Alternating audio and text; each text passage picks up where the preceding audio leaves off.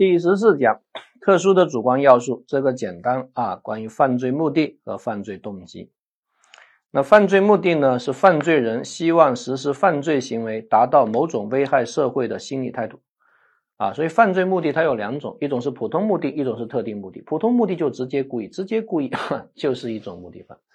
啊，所以有一年考了一道题目叫有目的的故意，很多同学不知道什么叫有目的的故意，直接故意就是有目的的故意。什么叫直接故意？明知行为可能发生危害社会的结果啊，希望这种结果的发生，不就是一种目的吗？啊，所以这也是为什么啊，有目的的故意就是直接故意。但是在直接故意的基础上，如果又有特殊的目的，那它就是我们通常所说的目的犯，也就是所谓的特定的目的犯。你比如说拐卖妇女罪啊，要以出卖为目的。啊，这个传播淫秽物品牟利罪要以牟利为目的，啊，一般来说，啊，这种目的犯只可能出现在直接故意中，所以传播淫秽物品罪一定是直接故意，拐卖妇女罪也一定是直接故意。那么这种特定的目的，它有一个非常有趣的考点，因为它是一个主观超过要素。啊，什么叫主观超过要素？因为大家知道主客观相统一，两个巴掌啊，一个巴掌拍不响，两个巴掌才成为犯罪既遂。但是主观超过要素多出那么一节，它并不需要有相匹配的客观内容啊。拐卖妇女以出卖为目的，如果没有卖出去，依然是拐卖妇女的既遂啊。绑架以勒索为目的，但是没有勒索成功，依然是绑架的既遂。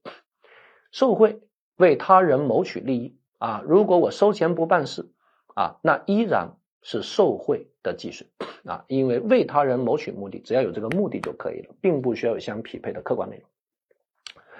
那马上有同学会想，既然有主观超过要素，有没有客观超过要素？客观多出来那么一节，其实也是有的。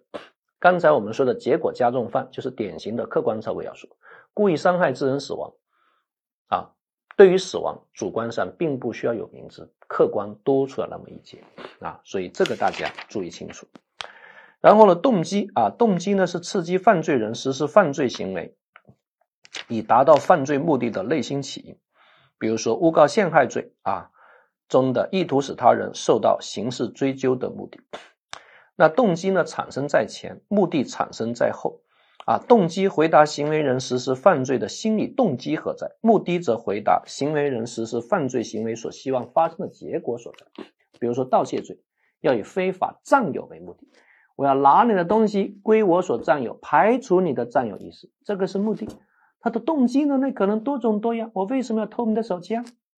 因为我觉得你的手机已经严重影响你学习了，一天看手机啊，能够看十个小时，刷八个小时 B 站啊，然后呢再看十个小时啊，这个这个啊一些不太好的啊东西，你还有时间学习吗？为了你好好学习，我把你的手机给偷了。